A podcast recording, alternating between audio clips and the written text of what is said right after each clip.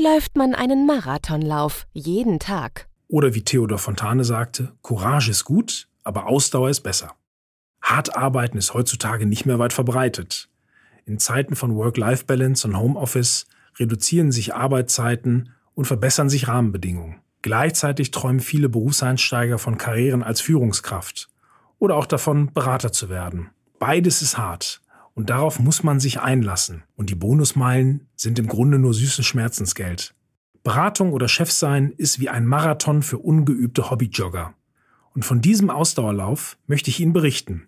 Vor allem aber, was Sie davon lernen können, wenn Sie kein Berater sind oder werden wollen. Denn es geht um Willenskraft und Hingabe für den Job.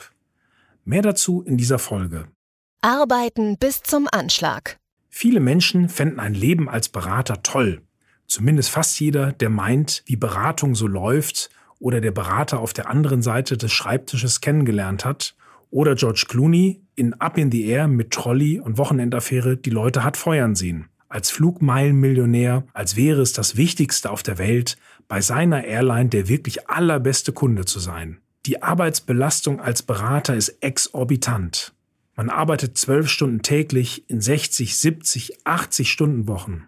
Montags geht der Wecker um vier, weil um fünf oder sechs der erste Flieger wieder raus zum Kunden geht. Der Flieger wird aus diesem Grund auch Red Eye Express genannt, weil sich die Berater an Bord noch verstohlen die Sandkörner aus den geröteten Augen reiben. Und erst Donnerstag oder Freitagnacht kehrt man wieder heim.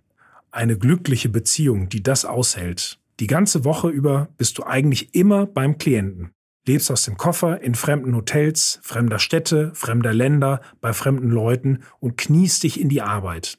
Familie und Freunde kommen unter ferner Liefen. Irgendwann mal merkst du, keine Ahnung, was das ist, was du gerade machst, aber ein Privatleben hast du ganz sicher nicht. Beratung ist wie Fremdenlegion, äußerst hart und fremd der Heimat.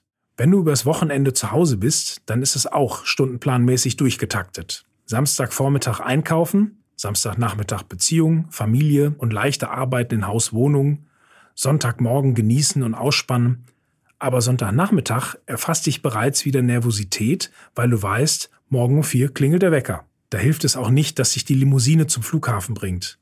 Was andere als Luxus pur beschreiben würden, lindert die Qual für niemanden, der morgens um vier raus muss, während die Partnerin, falls vorhanden, oder die Familie, falls zutreffend, noch selig schlafen. Du raunst dem Fahrer zu zum Flughafen. Ich mache ein Nickerchen, wecken Sie mich bitte dann. Du bist nirgends zu Hause, nicht mal zu Hause. Die ganze Zeit hängst du beim Klienten rum und nimmst dir dann, wie bei der Bundeswehr am Wochenende, Heimaturlaub. Die jungen Kolleginnen und Kollegen von mir damals haben oft nicht mal das gemacht. Die kamen frisch von der Uni, wohnten im Hotel und flogen nicht mehr heim, sondern blieben im Hotel. Im modernen Sinne heimatlos. Man hatte ja eine Ersatzfamilie. Im Hotel war man so bekannt, dass man mit dem Nachtportier per Du war. Man wurde per Handschlag begrüßt, gehörte quasi zum Inventar. Heimat, nicht einmal die Illusion davon. Nirgends zu Hause. Das liest sich jetzt gleich wie ein Karlauer, ist einem Kollegen, einem Seniorpartner, der sehr lange dabei war, jedoch tatsächlich passiert. Er begab sich eines Montagmorgens zum Taxi vor der Haustür und hörte auf dem Weg zum Taxi, wie eines seiner noch recht jungen Kinder seine Frau fragte, Du Mami, wann kommt denn der Onkel wieder? Man weiß nicht, ob man lachen oder weinen soll.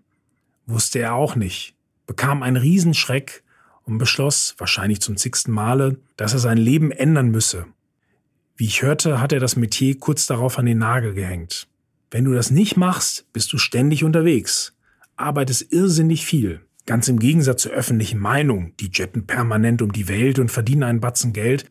Nein, du arbeitest dir den Wolf, weil immer unheimlich viel zu tun ist der Erfolgsdruck irre ist und du nicht für schöne Reden bezahlt wirst, sondern dafür, dass du die richtigen Zahlen und Fakten heranschaffst und aufbereitest. Das macht richtig viel Arbeit und das schafft keiner 9 to 5.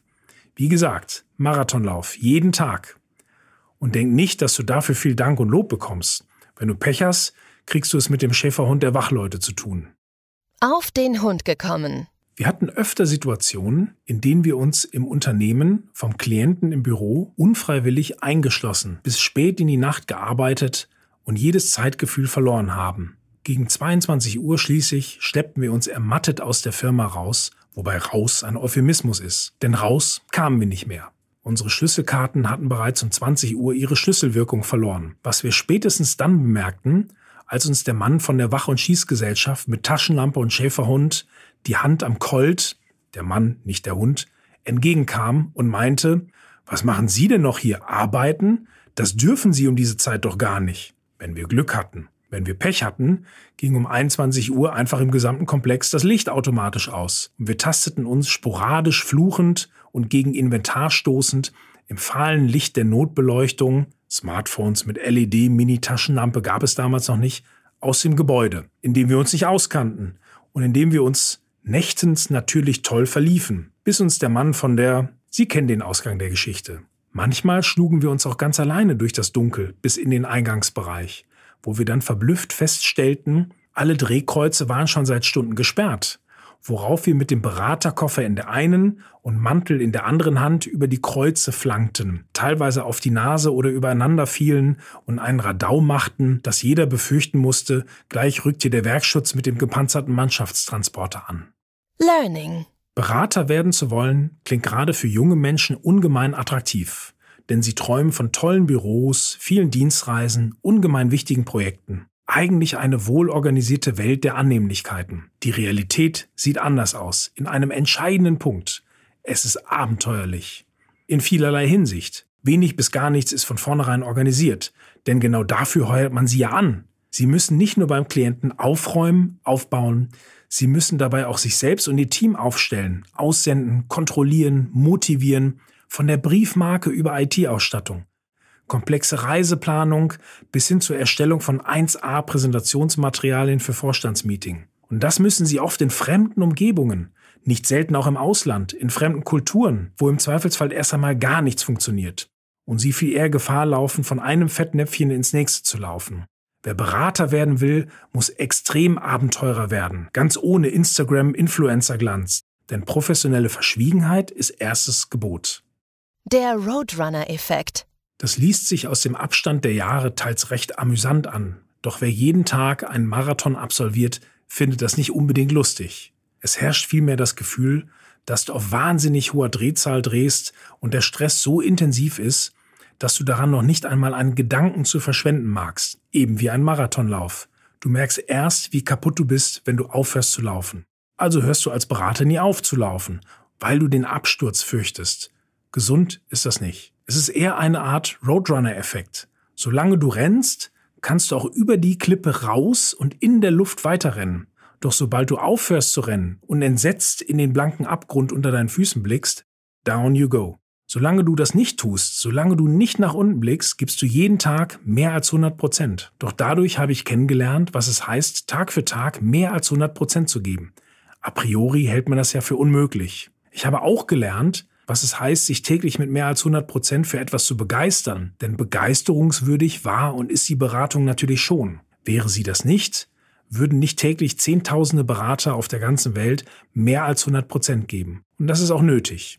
Du musst diesen Job lieben. Man muss für so einen Job begeistert sein, sich ihm voll verschreiben, wenn man ihn gut machen oder auch nur die enorme Belastung stemmen möchte. Daran scheitern viele in der Beratung oder stellen fest, dass sie den Job unheimlich gerne weitergemacht hätten, aber es nicht zu 110, sondern nur zu 100 Prozent geschafft haben. Und so kommt es, dass nur ungefähr 5 Prozent der Berater in so einer großen Beratung das Partnerlevel erreichen.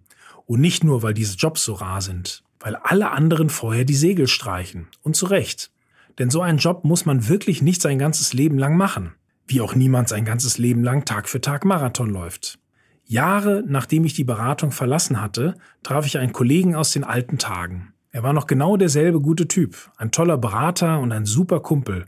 Doch seine ersten Worte nach unserer Begrüßung ins gehaltene Telefonat waren wie damals 110 Prozent auf den aktuellen Job gerichtet.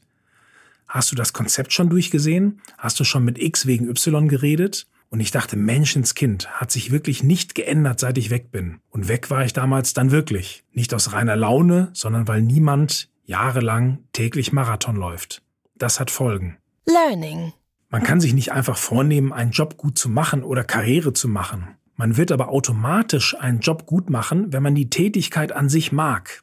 Job und Tätigkeit sind zwei Paar Schuhe. Job ist oft Arbeitsvertrag, Rolle, Stellenbeschreibung, Administration, Sonderaufgaben etc. Tätigkeit ist das, was der Kopf und die Hände unmittelbar machen. Das, was man vielleicht schon von Kindesbeinen an immer gerne und gut gemacht hat. Der eine zimmert gerne etwas zusammen, der andere singt lieber, die eine liebt es, mit Menschen zu sprechen, die andere geht darin auf, stundenlang im stillen Kämmerlein Verse zu schreiben. Darüber muss man sich klar werden. Nicht, was man will, sondern was man kann. Das ist nicht Ihr Kreuz. Ich erinnere mich an diesen Tag, als wäre es gestern gewesen.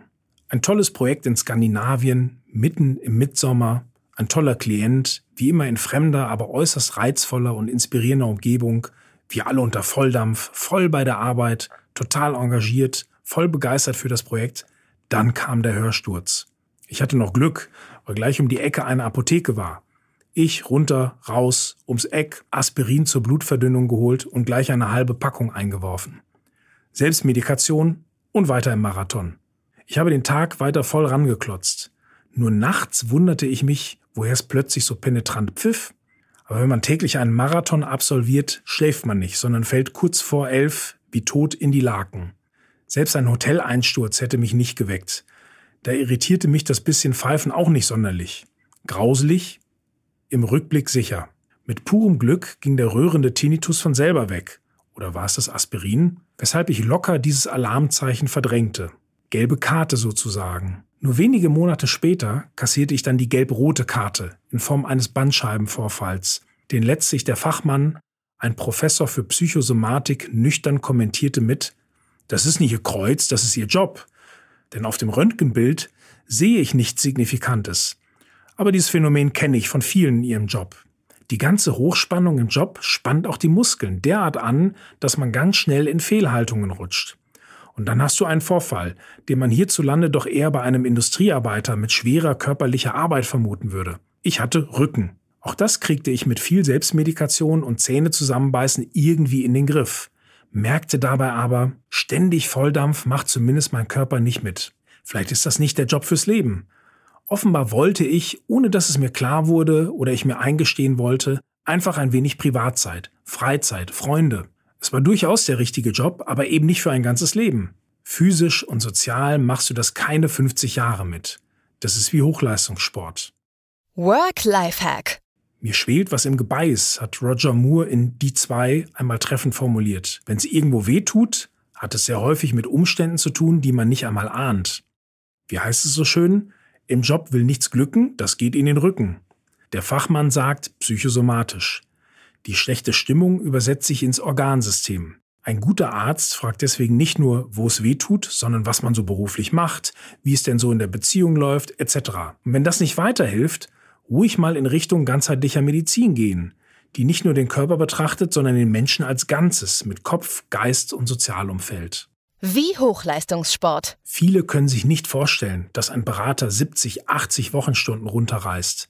Ich möchte nicht den Einsatz vieler Ärzte schmälern, aber ich habe erfahren, dass deren Bereitschaftszeiten auch gerne mal zur Arbeitszeit gezählt werden, während man im gemütlichen Daheim schlafend auf einen eventuellen Telefonnotfall wartet.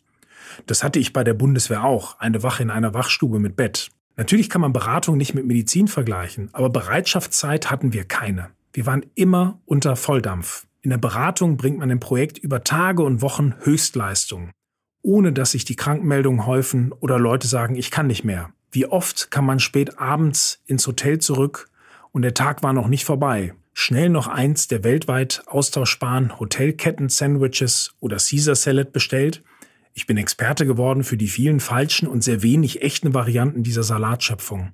Dann ran an den Rechner und versucht noch was wegzuschaffen oder liegen gebliebenen Admin-Kram erledigen. Meine einzigen zuverlässigen Zimmergenossen zu der Zeit waren die Anchormen und Women der Tagesthemen. Außenstehende fragen sich, wie schaffen Berater das? Ich glaube, das schafft nur, wer diesen Job liebt ein großes Wort, doch mir fällt kein anderes ein, das passen würde. Man muss diese Art der Arbeit lieben und gerne machen und nicht nur aus Karrieregründen oder wegen der Rahmenbedingungen. Reisen, tolle Hotels, schicke Boardrooms, renommierte Namen als Kunden, exorbitant gute Bezahlung, starker Distinktionsgewinn. Den Job lieben heißt, die Tätigkeit zu lieben dafür zu sorgen, dass es vielen anderen besser geht, dass sie mehr Erfolg haben, dass Unternehmen gerettet werden. Probleme lösen, ja Rätsel knacken im Geschäftskontext. Eigentlich wie in einem Escape Room, nur umgekehrt, nicht raus, sondern rein in die vertrackte Business-Komplexität der Klienten. Spaß daran haben, neue Produkte, Kampagnen, Marken, Arbeits- oder Produktionsprozesse zu definieren und sich daran erfreuen, wenn das unternehmensweit ein neuer Standard wird. Das alles hat mich fasziniert. Das Faszinierende daran ist das hochprofessionelle Arbeiten und auch das hochprofessionelle Auftreten. Beides zusammen ergibt etwas, das heute sehr selten geworden ist, eine Problemlösermentalität. Von einem guten Berater hört man nie das Credo unserer Zeit, ja aber, sondern immer nur, ja genau, das ist das Credo. Getting things done, whatever it takes. Alles möglich machen, nicht in Problemen denken, sondern in Lösungen.